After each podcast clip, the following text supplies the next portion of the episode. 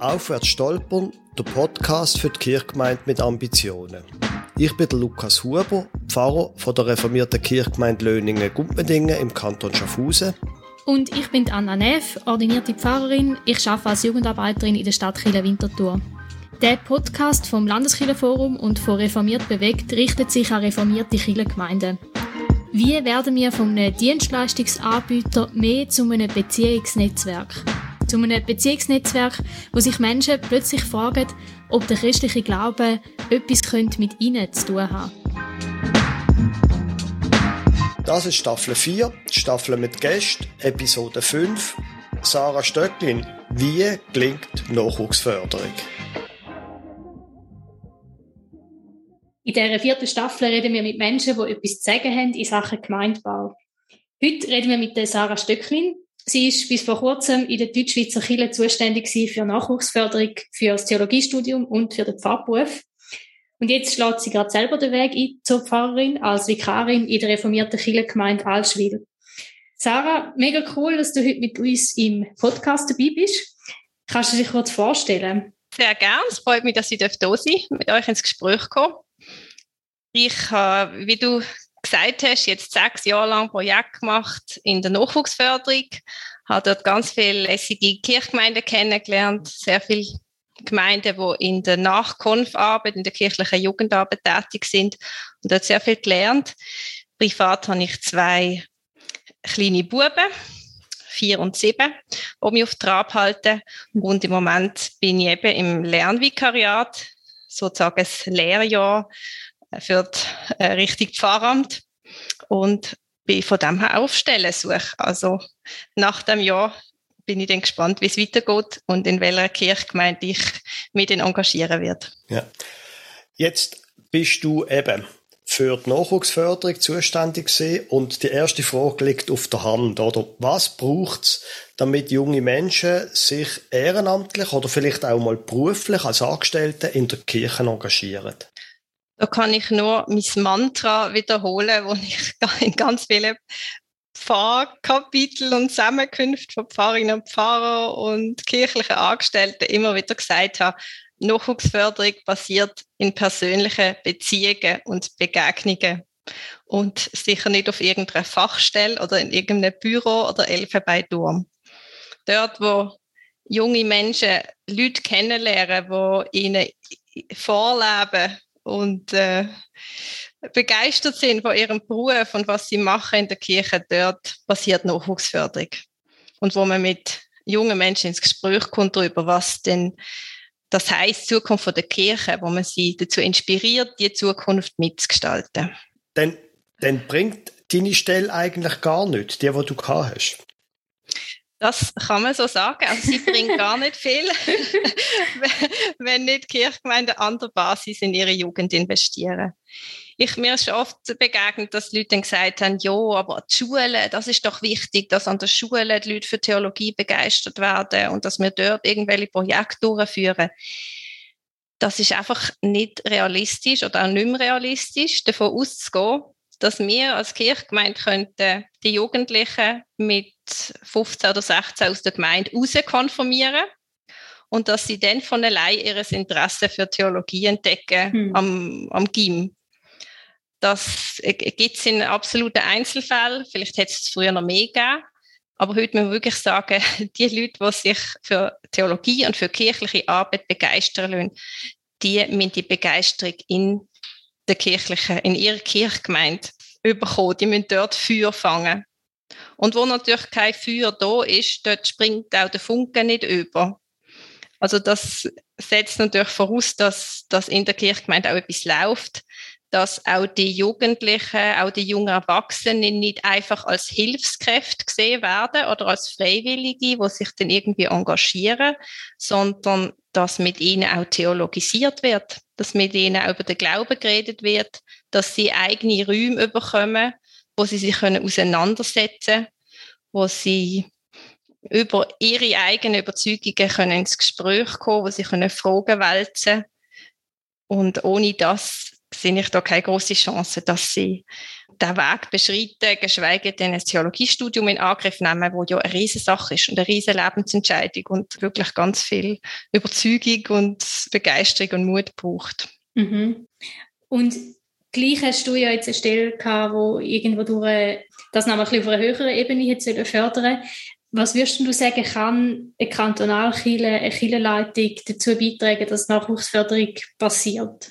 Genau, also unser Ansatz ist gesehen, dort, wo eben die Nachwuchsförderung stattfindet, in der Kirchgemeinde, die Jugendarbeiterinnen und Jugendarbeiter, Pfarrerinnen und Pfarrer drin unterstützen in dem, was sie eben hoffentlich sowieso schon machen, nämlich in ihre jungen Leute zu investieren, die zu fördern, dort Begabungen auch zu erkennen, ins Gespräch zu kommen. Und wir haben dort vor allem Hilfsmittel bereitgestellt und entwickelt, wie man kann zum Beispiel im Rahmen von einer Jugendgruppe oben oder von einer Konfstunde auch theologische Themen aufs Tapet bringen.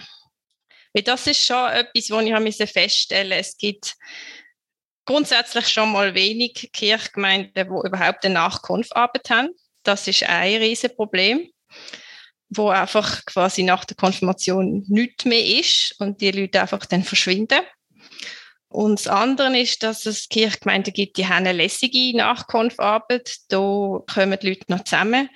Aber Themen wie Glauben und Kirche, geschweige denn Theologie, das kommt dann überhaupt nicht vor. Dann, gehen sie, dann machen sie total lässige Sachen, die auch die Gemeinschaft bilden. Sie gehen Kanu fahren in Südfrankreich und sie machen Ausflüge und Grillöben und das ist alles super. Da habe ich überhaupt nichts dagegen einzuwenden. Aber wenn man einfach nicht das Gefühl hat, dass wenn, wenn wir Themen, um die es in der Kirche eigentlich geht, äh, wo für uns einen grossen Stellenwert haben, wenn wir die einfach gar nicht einbringen in der Jugendarbeit und die Jugendlichen nicht damit in Berührung kommen, dass sie dann irgendwie plötzlich finden, das wäre ein Beruf für sie. Mhm. Ich habe auch festgestellt, dass in, insofern oft die Identifikation der Jugendlichen über die Kirchgemeinde läuft und sie sich nicht mit der, äh, also sie identifizieren sich dann nicht mit der Institution Kirche, auch nicht unbedingt mit dem Christentum, also mit dem christlichen Glauben, sondern sie identifizieren sich dann mit ihrer lokalen Gruppe. Dort finden sie es mega toll, dort sind sie dabei, dort engagieren sie sich, dort bauen sie Beziehungen auf und es ist auch, auch toll, also dort passiert auch wirklich tolle Arbeit.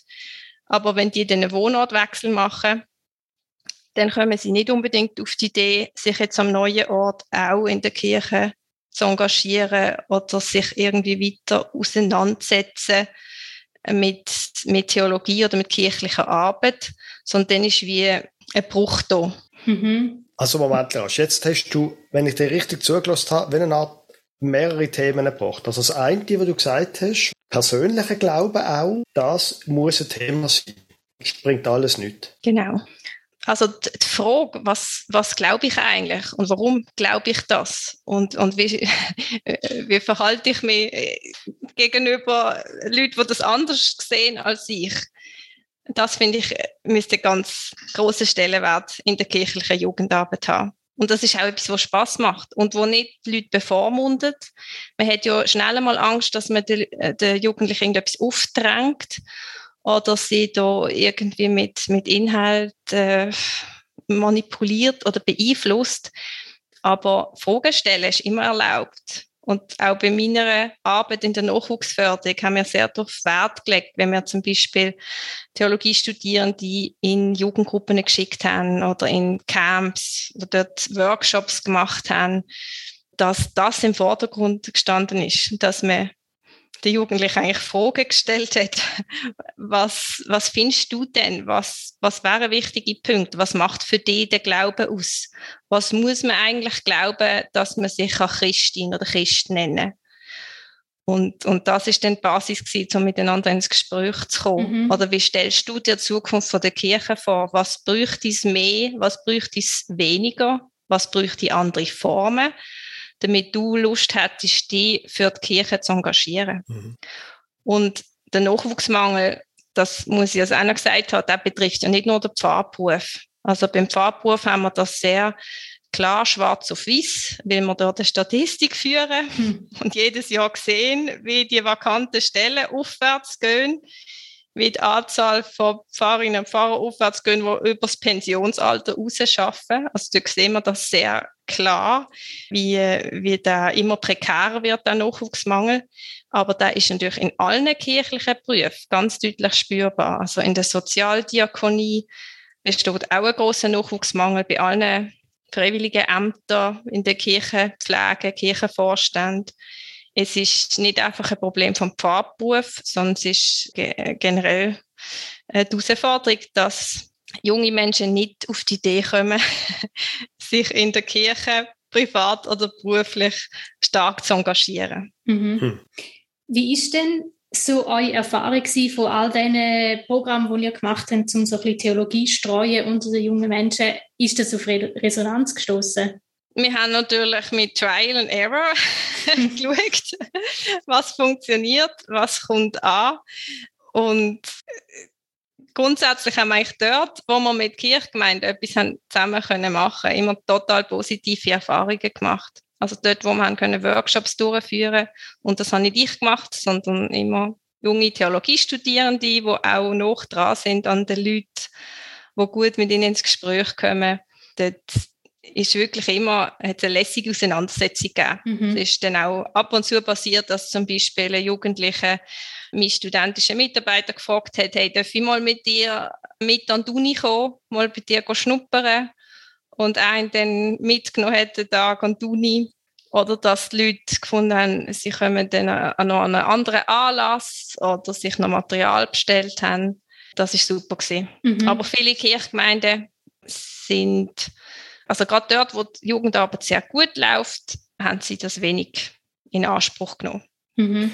Aber du sagst ja, es muss in der Kirchgemeinde passieren und meine Beobachtung ist, wenn man irgendwie mit der Konfirmation und du hast von Nachkonfarbeit geredet, wenn man dort ansetzt, das ist schon viel zu spät, dass die Leute, die also es ist in meiner Kirchgemeinde, in, meiner, in unserer Jugendarbeit so, die Leute, die über die Konfirmation ausbleiben, die sind allesamt irgendwann zum Zeitpunkt von der Konfirmation beheimatet in einem freiwilligen Angebot. Sie haben zwar müssen quasi in Unterricht kommen zu mir, haben müssen Jugendgottesdienst besuchen, aber die, die über die Konfirmation ausbleiben, die sind irgendwann beheimatet, sei es, dass sie im Mitleid, in einem Ameisen- oder Jungschar-Team oder dass sie in einem Jugendhauskreis sind. Also das heißt, es muss ja viel früher anfangen als bei der Konfirmation. Würdest du das auch so sehen? Das entspricht auch meiner Erfahrung. Ja. Also, dass der ganze, der ganze, oder ich sage so, die Kultur in einer Kirchgemeinde ist ganz entscheidend. Und auch die Kultur über die Kirchgemeinde raus. Und wenn in einer Kirchgemeinde eine Familienkultur herrscht, wo es einfach klar ist, man ist dabei, man engagiert sich dort oder da, man, man sieht die älteren Jugendlichen, die dann mithelfen an verschiedenen Orten und lernt einander schon früher kennen, dort ist natürlich die Chance sehr groß, dass dann Jugendliche eben hängen bleiben und, und wenn dabei bleiben, äh, weil das einfach wie dazu gehört, das Normale ist. Das, das ist ganz entscheidend, dass, dass in einer Kirchgemeinde eben so eine, eine Kultur vom freiwilligen Engagement besteht und auch, ich würde mal sagen, eine große Kultur von der Freiheit in der Jugend, dass es wirklich eine, eine starke Jugendarbeit gibt, wo die Leute dürfen sich ausprobieren wo sie keine, wo, wo ihnen nicht die Tür vor der Nase zugeschlagen wird, wo sie Experimentierfelder bekommen, wo sie den Schlüssel für, für den Jugendraum auskenntlich kriegen und man ihnen auch vertraut und etwas zutraut und, und eben ihnen Räume gibt. Ja. Mhm. Das bedeutet aber im Grunde genommen Nachwuchsförderung für einen Pfarrberuf fängt im Vieren mit den Kleinen an. Ja, und was ich festgestellt habe, wir können noch so viel Werbung machen für irgendwelche tolle Angebote. Wir haben wirklich in der Nachwuchsförderung ganz tolle Angebote entwickelt, die ich auch allen sehr ans Herz lege. Aber wir können noch so viel Werbung machen. Wenn der Boden dafür nicht bereit ist, wenn die Leute nicht irgendwo empfänglich dafür sind, dann nützt das nicht so viel. Und deshalb habe ich mich sehr stark dafür eingesetzt, dass die kirchliche Jugendkultur insgesamt in den Blick kommt. Man sieht das in Deutschland, man sieht es auch in der Schweiz äh, regional, dort, wo es, wo es eine starke kirchliche Jugendkultur gibt. Dort wird auch Interesse geweckt für Theologie und für kirchliche Arbeit.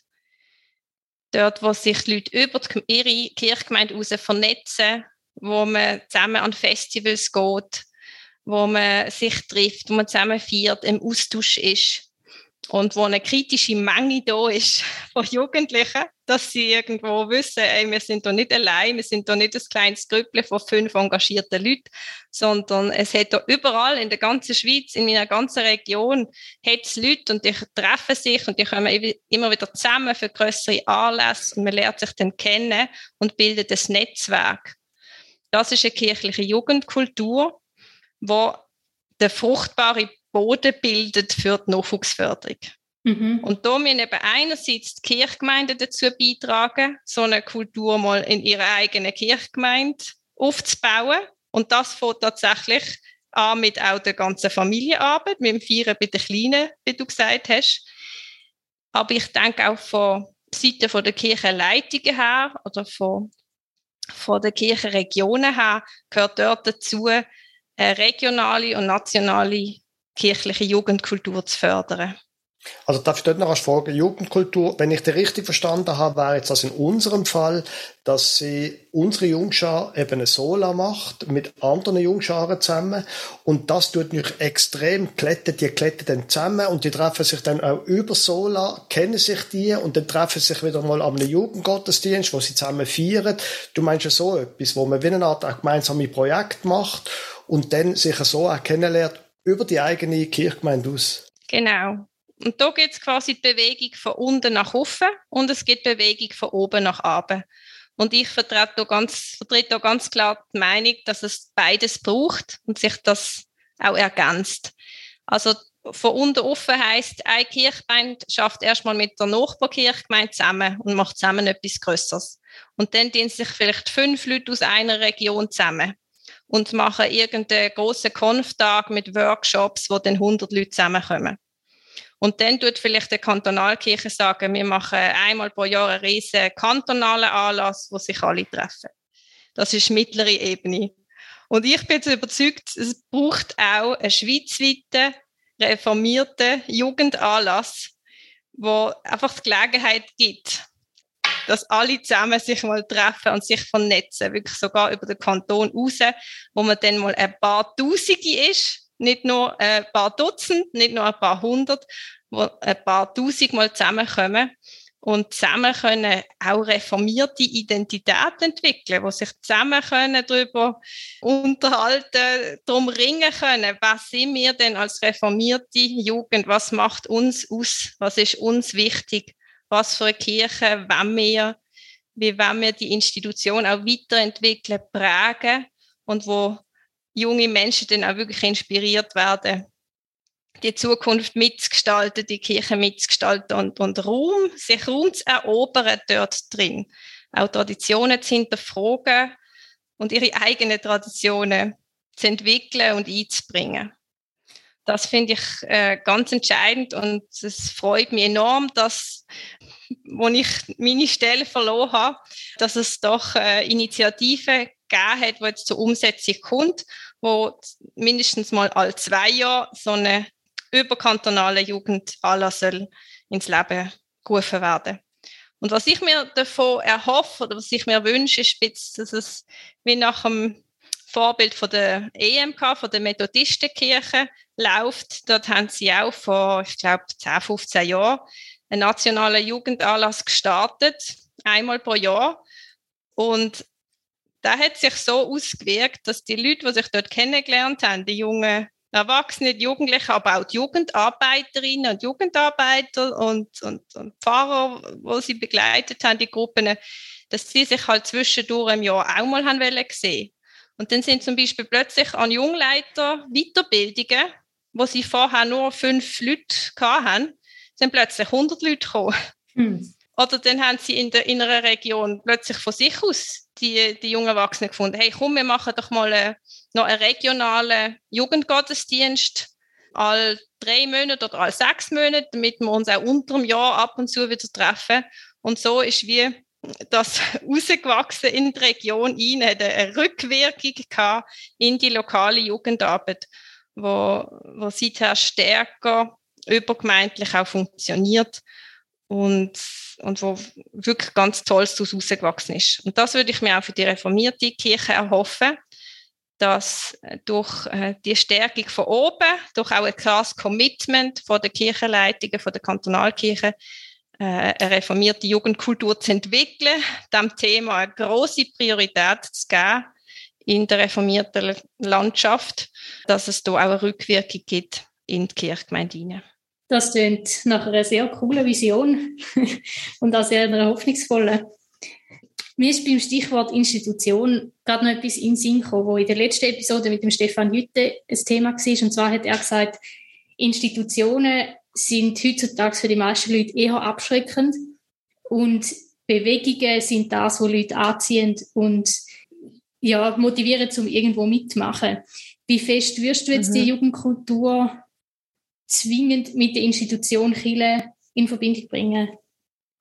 Ich glaube, die Jugend hat genau das Potenzial, die Bewegung in die Institution hineinzubringen oder als eine Bewegung innerhalb von der Institution zu funktionieren. Mhm. Und ich bin da total einverstanden mit Stefan und sehe das auch in der Kirchengeschichte. Das ist übrigens das Fach, wo ich herkomme, mhm. dass das immer entscheidende Punkte sind. Innerhalb von Institutionen haben sich Bewegungen gebildet, wo dann von, von den Obrigkeiten oder von der Kirche Verantwortlichen zuerst einmal kritisch gesehen worden sind.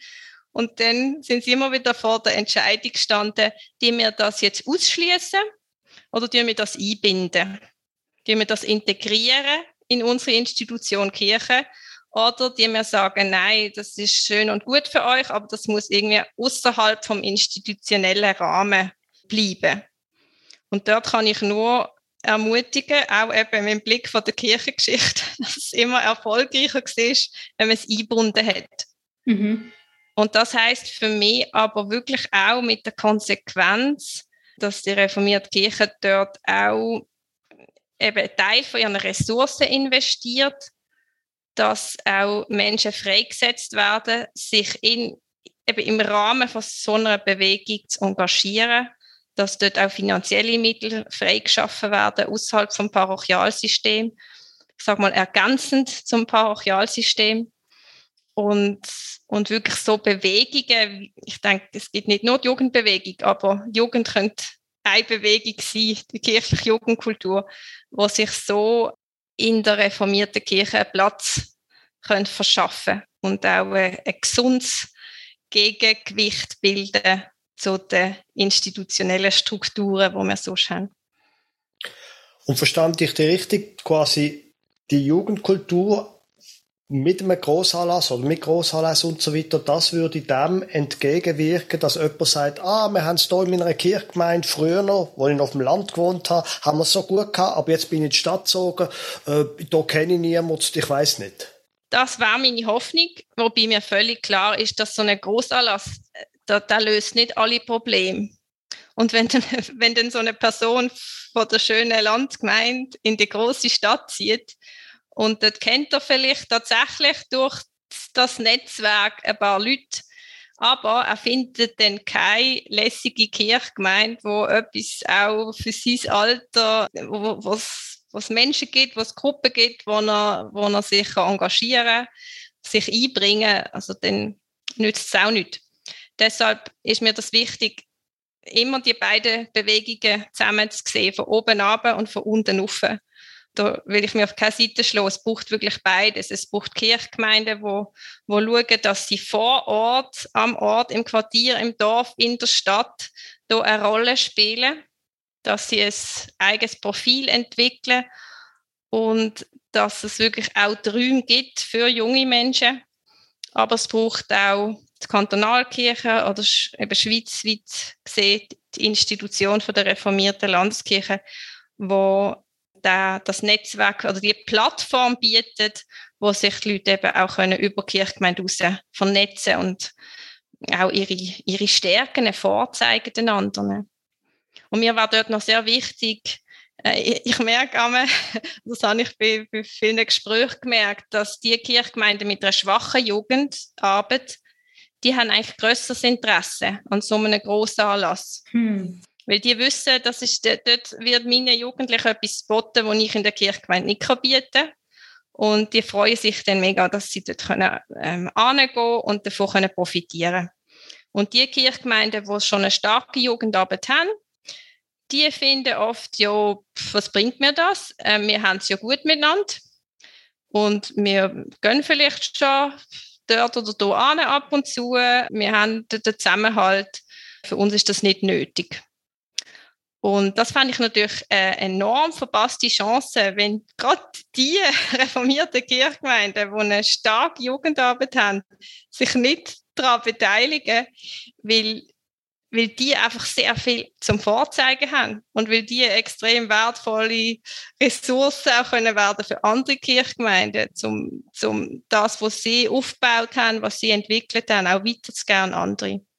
Deshalb ist auch der reformierte Jugendanlass, wo jetzt geplant wird, da hat es jetzt gerade äh, die Gründung von einem Trägerverein, wo eben die Kantonalkirchen drin sind, aber auch große Jugendverbände, der Grundgedanke dort wirklich, dass das ein sehr partizipativer Anlass wird, bedeutet, dass auch die jungen Menschen, die sich engagieren in Kirchgemeinden, können Beiträge bringen können, das als Bühne nutzen, um zu zeigen, was sie können, was sie drauf haben, was für gute Ideen sie umgesetzt haben in ihren Kirchgemeinden, dass es eine Plattform ist, wo, wo nicht einfach irgendwelche super äh, Speaker und irgendwelche Superstars auftreten, sondern dass, dass ganz viel breit wird von der Kirchgemeinde, von der Jugendarbeit, die es gibt, von lässigen Projekten, die sich können durchsetzen, wo etwas haben können einbringen in ihren Ort,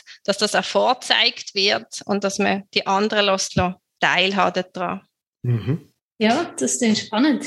Da nimmt sich jetzt gerade noch Wunder, wenn du von Jugendkultur redest und jetzt auch von so einem konkreten Anlass, dann stelle ich mir das irgendwie vor, dass es auch einen gewissen Identifikationsfaktor hat von dem, was dort läuft, wie das es läuft. Also, dass nicht nur einfach, wir sind jung und darum treffen wir uns jetzt da, sondern irgendeine Art und Weise von vielleicht was man genau für eine Form hat, wie man Gottesdienst feiert oder irgendeine theologische Grundlage, wo man sich darauf bezieht oder irgendetwas. Wie siehst du das? Gibt es da einheitliche mhm, Faktoren mhm. in dieser Jugendkultur, wo du wirst sehen? Also einheitlich ist natürlich genau der Stolperstein in der reformierten Landschaft, mhm. weil wir können uns natürlich auf nichts einigen. Also das ist ganz klar, das ist auch in meiner äh, Vorarbeit zu dem Jugendanlass, wo ich äh, die kantonale Jugendfachstelle befragt habe, mit vielen im Gespräch gesehen bin. Das ist der große Stolperstein, dass die einen finden, es muss dann schon so und so sein, sonst machen wir nicht mit. Und die anderen sagen, es muss dann schon so und so sein, genau das Gegenteil, sonst sind wir nicht dabei. Und sich da irgendwie auf einen gemeinsamen Nenner einigen, das wird sehr, sehr schwierig. Und deshalb denke ich, ist es eigentlich wichtig, dass wir nicht krampfhaft versuchen, ein gemeinsames Bekenntnis zu formulieren, irgendeine Art kleine Mindesttheologie, wo wir alle herkommen. Ich denke, das wird sehr schwierig, sondern dass man eher versucht, eine gemeinsame Vision zu finden. Und man sagt, wir kommen tatsächlich von ganz vielen verschiedenen Hintergründen und Einstellungen. Aber wir haben ein gemeinsames Ziel. Wir wollen uns gemeinsam in eine Richtung entwickeln. Wir sehen eine Kirche vor Augen, wo junge Menschen sich beteiligen, wo, wo sie mit Kopf, Herz und Hand dabei sind, wo Spiritualität, wo Glauben äh, eine Rolle spielt und entwickelt werden können, wo Menschen in ihrer Persönlichkeit gestärkt werden dass man sich auf das konzentriert, was man vor sich sieht als Ziel. Und da habe ich das Gefühl, fällt es uns ein bisschen einfacher, uns da auf ein paar hm. Sachen zu einigen.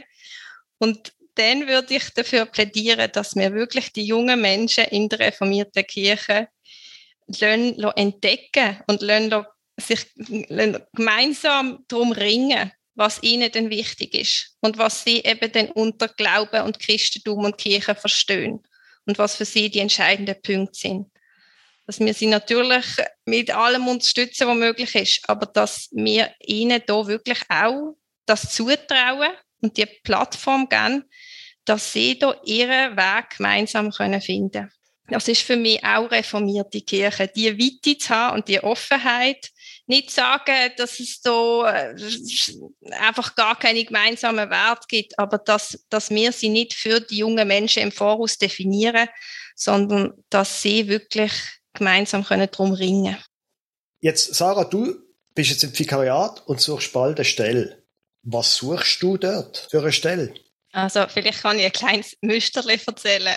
Ich tue es ein bisschen abändern, damit man nicht um, um welche Kirchgemeinde es handelt.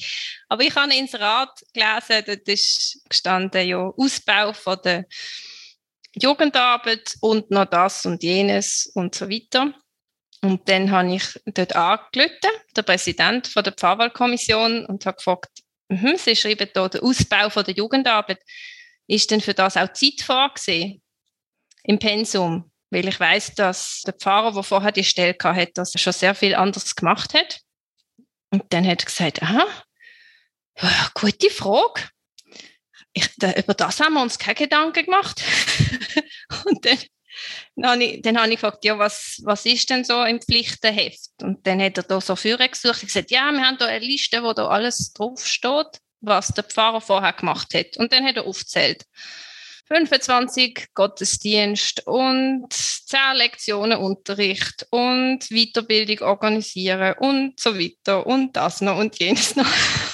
und dann ist mir der Fall klar gewesen. Ich habe mich dann nicht beworben.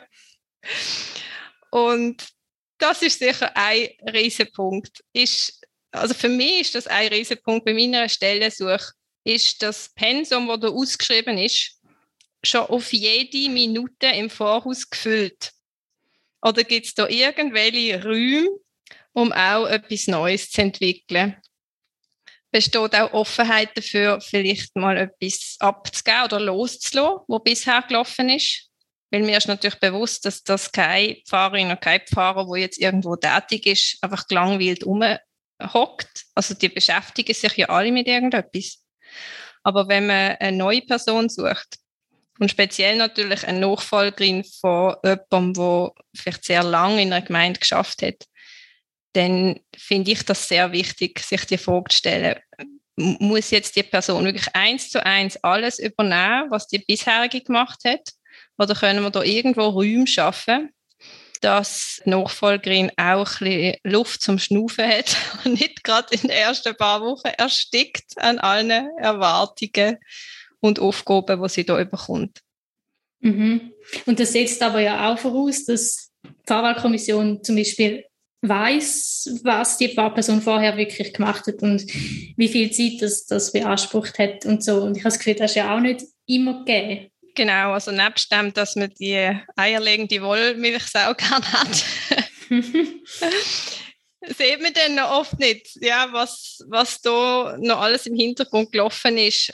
Das sehe ich aber auch als eine Aufgabe von uns Pfarrerinnen und Pfarrer, Transparenz machen, mit was wir unsere Zeit verbringen mhm. und einander auch zu informieren und Bericht zu geben im Team. Also nicht nur Pfarrerin, sondern auch die Jugendarbeiter und, und wer auch sonst noch im, im Team mitschafft, dass wir einander wirklich erzählen, was, was wir eigentlich den ganzen Tag so machen und dass, dass uns das bewusst ist. Also ich finde, das tut sowieso gut, wenn man die anderen teilhaben lässt. Sonst steht ja schnell mal auch die Frage im Raum, was macht denn der eigentlich mit seinen 60 Prozent? Oder 80? Und man wird gerade wird Verdacht geschöpft, wenn jemand mal einen Kaffee trinken ist. Nein, also das, das ist klar. Und äh, was für ein Klima in einer Gemeinde herrscht oder in, in, einer, in einem Kirchenvorstand, in einer Kirchenpflege. Also da schaue ich auch sehr genau drauf. Also so als Warnung, falls ich mich in der Kirchgemeinde bewerbe, wo äh, ihr Zuhörerinnen und Zuhörer in der Paarwahlkommission sind. Ich gehe zum Beispiel immer ein Protokoll lesen von Gemeindeversammlungen. Mm. Und das ist sehr interessant. Dort erfahre ich dann, wo die Streitpunkte sind und um was sich Diskussionen drehen. Und das gibt mir auch einen guten Einblick, ob, ob das wirklich die, ob da die Kultur herrscht, oder? Wir haben vorhin viel von Kultur redet und eben was für eine Kultur in einer Kirchenpflege, in einem Kirchenvorstand herrscht und in einer Kirchgemeinde. Das ist für mich auch ganz entscheidend. Und ich stelle schon fest, dass sich das manchmal im Inserat, in der Stellenausschreibung schon ein bisschen widerspiegelt. Was für eine Meinung hat die Gemeinde von sich selber und was hat sie gern für eine Pfarrerin und für einen Pfarrer? Das kommt dort oft zum Ausdruck. Du hast gesagt, was Jugendarbeit angeht, Nachwuchsförderung, sei das Thema Glauben. Ein wichtiger Punkt ist für dich zum Beispiel die religiöse Ausrichtung von einer Kirchgemeinde wichtig. Ja, die ist mir natürlich wichtig. Ich muss dort reinpassen. Ich muss dort vom Profil her etwas zu geben haben, was, was auch die Menschen dort weiterbringt oder wo sie, wo sie können schätzen ich stelle fest, dass das Thema eine relativ kleine Bedeutung hat. Also in den Gesprächen, die ich jetzt schon geführt habe, ich bin auch selber übrigens in einer Pfarrwahlkommission mal gesehen, ich kenne also auch die andere Seite, hm. Dass das nebst allen Anforderungen, die so rum sind, an Pfarrerin und Pfarrer oft äh, nicht so viel Raum einnimmt. Und ich finde es aber lässig, wenn auch ein Kennenlerngespräch das Thema aufnimmt und wenn man auch dort darüber ins Gespräch gehen Gibt es sonst noch etwas, wo du darauf achten wenn du eine Stelle suchst? Ja, ich habe natürlich so meine persönlichen Kriterien und möchte auch wissen, ob es ein Pfarrhaus hat und wo wie die Lage ist und ganz viele praktische Sachen, die natürlich Kirchgemeinden nicht können beeinflussen können. Ja. Mhm. Und ein wichtiger Punkt ist doch noch der Schwerpunkt. Oft sind Schwerpunkte ausgeschrieben in Stellenanzeigen und die gehen oft nach Generation. Also Schwerpunkt Altersarbeit, Seniorenarbeit, Schwerpunkt Jugend oder Familie. Und das finde ich schade und verstand auch nicht wirklich, warum man die Schwerpunkte in Kirchgemeinden fast immer so aufteilt. Ich hätte viel lieber, wenn man ähm, zum Beispiel die Schwerpunkte aufteilt, dass man sagt, jemand macht mehr Kasualien als die andere Person, jemand macht dafür mehr Projekte und dass man wirklich so nach Themen und, und, und Begobungen halt anschaut. Was, was liegt uns? Wie können wir das miteinander aufteilen? Ich fände zum Beispiel super, äh, bei, bei der Konf zu sagen, ich habe alle zwei Jahre Konfklasse, wir wechseln uns hier ab. Dann, hat man, dann kann man sich richtig investieren. Das ist ja auch eine große Sache und hat aber dann auch mal wieder Pause. Und da wünsche ich mir auch eine Kirchgemeinde, die bei den Schwerpunkten sich ein bisschen reflektiert und, und überlegt, sind wir da offen dafür, auch nach den Begobungen und Interessen der Pfarrpersonen out of the box zu denken und vielleicht mal ganz andere Schwerpunkte zu definieren, als was man halt so kennt. Sehr cool. Dann sind wir jetzt schon bei der letzten Frage, die wir jeweils allen unseren Gästen stellen. Und zwar, was gibt dir Hoffnung für die Kirche? Mir gibt Hoffnung, dass ich gesehen habe, was alles möglich ist. Also ich habe so lässige Beispiele gesehen. Ich habe in meiner Tätigkeit viele Kirchgemeinden kennengelernt, denen das klingt, Menschen zusammenzubringen und mit völlig unterschiedlichen Profilen Räume zu öffnen. Räume für den Glauben, für Spiritualität in alten und in neuen Formen. Und das hat mir tatsächlich so viel Hoffnung gemacht, dass ich jetzt sogar selber der Schritt in die Kirchgemeinde wog. Mega schön. Da wünsche ich dir alles Gute in dem Fall, Sarah. Vielen Dank. danke schon vielmals, dass du da gewesen bist. Ja, danke vielmals fürs Teilen von all deinen Erfahrungen. Sehr gern. Gut, Anna, wir sind zurück im Studio. Was ist dir geblieben vor dem Interview mit der Sarah Stöcklin? Der eine Punkt ist etwas, wo eigentlich mega logisch ist, aber irgendwie gleich überraschend, wo sie nämlich gesagt hat, dass Jugendgruppen, wo einfach gemeinschaftliche Aktivitäten machen zusammen, dass die nicht unbedingt ein Interesse haben, um nachher Theologie zu studieren, mhm. weil ja offenbar Theologie jetzt nicht mega ein relevantes Thema war dort, sondern du musst eigentlich miteinander theologisieren, du musst über den Glauben reden, Räume haben, um den Glauben thematisieren, damit die Leute auch überhaupt Interesse haben, um irgendwie eben Theologie studieren oder sich in der Kirche engagieren. Das habe ich recht einen guten Punkt gefunden. Also Kanufahren lenkt nicht? Ja, Ja, voll. Also eben, es macht eigentlich mega Sinn, aber gleich habe ich das Gefühl, ich habe mich selber ein bisschen ertappt gefühlt, ich dachte, ja, einfach wenn Menschen sich in der Kirche wohlfühlen, kann das auch schon irgendwie eine Nachwuchsförderung sein. Aber es braucht irgendwie auch einfach noch ein, ein grösseres intrinsisches Interesse an der Theologie selber. Mhm. Und der zweite Punkt ist, wo wir darüber geredet haben, wie das, wie das denn irgendeine gemeinsame Jugendkultur kann stattfinden, wenn ja eigentlich alle irgendwie sehr von einem unterschiedlichen Hintergrund kommen und ja. wahrscheinlich auch theologisch unterschiedlich ticken. Und was sie dann gesagt hat, es geht nicht um eine gemeinsame Grundlage oder ein gemeinsames Bekenntnis, wo man jetzt draufsteht, sondern ja. eine gemeinsame Vision, wo mehr in die Zukunft gerichtet ist. Das habe ich sehr einen spannenden Punkt gefunden. Mhm. Also du kommst gar nicht weiter, wenn du dann eben bei den Reformierten probierst, ein Glaubensbekenntnis an dem zu schaffen oder so etwas, mhm. sondern mehr, dass man nicht die gemeinsame Vision vor deren Nachwuchsförderung und so hat, meinst mhm. Ja, wobei ich mir das auch nicht nur easy vorstelle. Also eine Vision hat ja auch damit zu tun, was man glaubt und was einem anzieht. So, aber es ist sicher ein, ein anderer Fokus, wo, wo ich mehr Potenzial drin sehe als in einem gemeinsamen Bekenntnis. Mhm. Was hast denn du mitgenommen, Lukas? Ja, die Sarah Stöcklin hat mich erinnert an den wunderbaren Spruch von Jeremias Gotthelf. Jetzt weiß ich nicht, ob das so eine alte Männersache ist, aber der Spruch, im Hause muss beginnen, was leuchten soll im Vaterland. Mhm. Ähm, okay, ist jetzt ziemlich ein alter Satz. aber quasi die Idee, dass wenn du denn jemandem kantonals oder jemandem von nationaler Aufgabe quasi wieder, wie eine Sarah Stöcklin für Nachwuchsförderung, deren das anvertraust, dass sie soll die Nachwuchsförderung klären, dass das einfach sinnlos ist, wenn es eben daheim im Hause muss beginnen, was leuchten soll im Vaterland gar nicht erst anfängt. Also quasi, dass die beste Nachwuchsförderung in der Kirchgemeinde mit Ambition passiert. Mhm. Da muss es anfangen. Natürlich braucht es dann auch jemanden wie sie, wo auch die Camp macht und so weiter.